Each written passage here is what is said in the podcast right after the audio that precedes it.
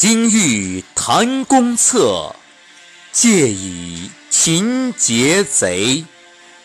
鱼蛇海间笑，羊虎逃桑阁。树暗走痴故，俯空苦远客。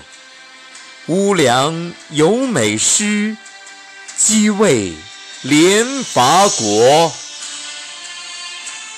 欢迎收听《养生三十六计》。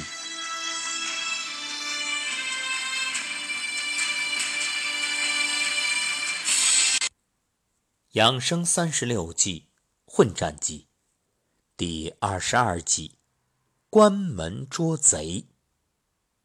原点：小敌困之，波不利有攸往。什么意思啊？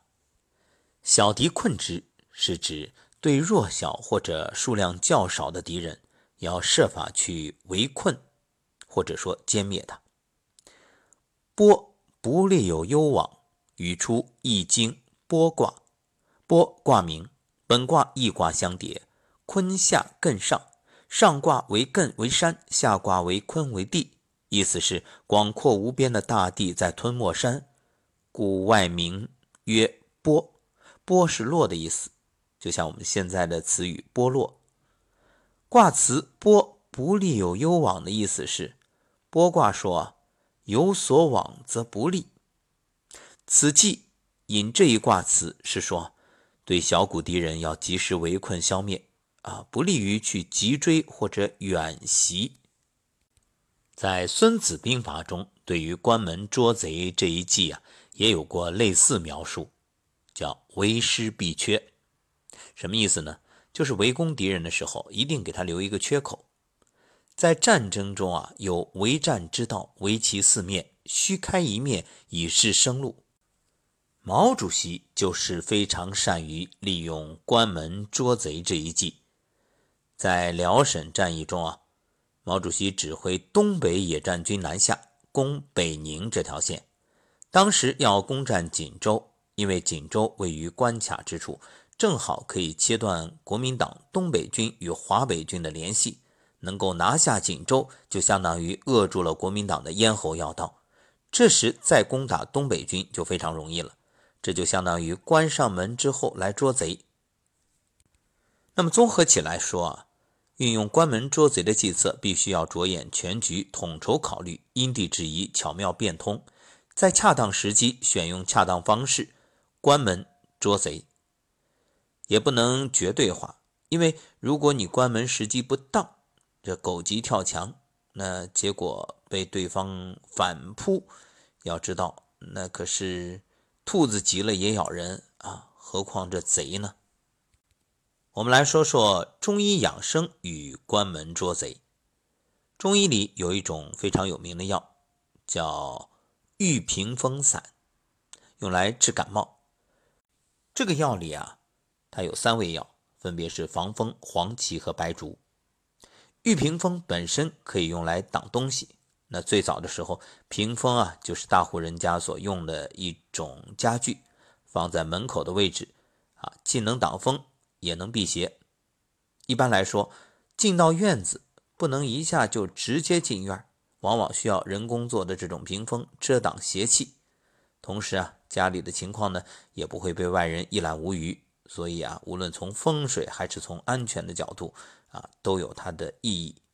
玉屏风这味中药的名字，哎，其中这三味啊，防风用来驱风，黄芪用来补气，白术用来健脾。所谓的三角稳定性，这三味药就组成了一个相对稳定的治疗感冒有效的药。我们来分析一下这三味药啊。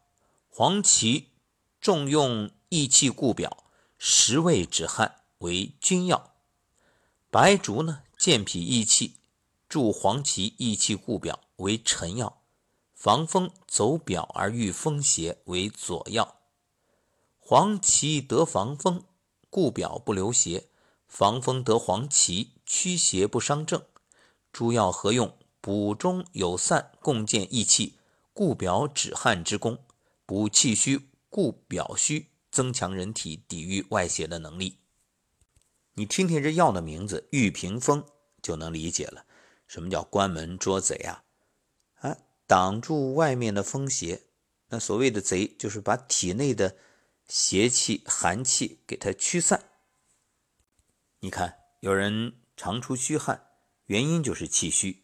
气虚则胃阳不固，营阴不守，治病必求于本。正所谓邪之所凑，其气必虚。不患无以驱之，而患无以御之。不为风之不去，而为风之复来，何则？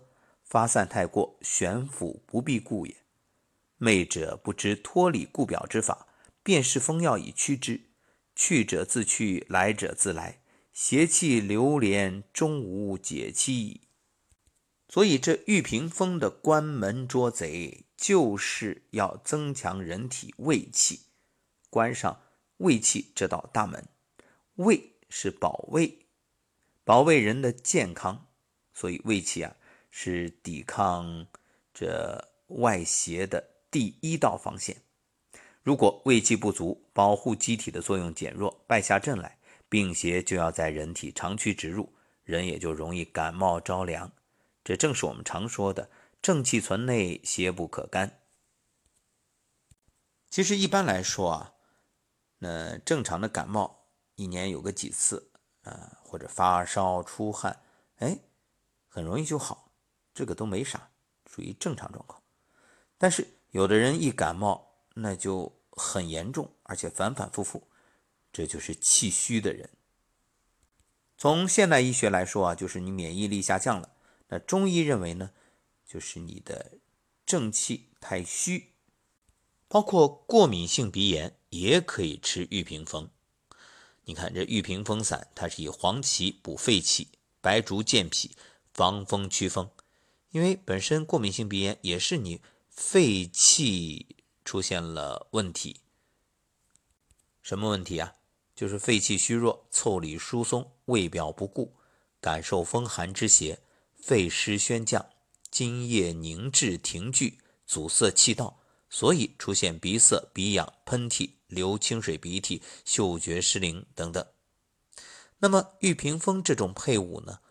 黄芪得防风则驱而外无所扰，得白术则补脾而内存所聚。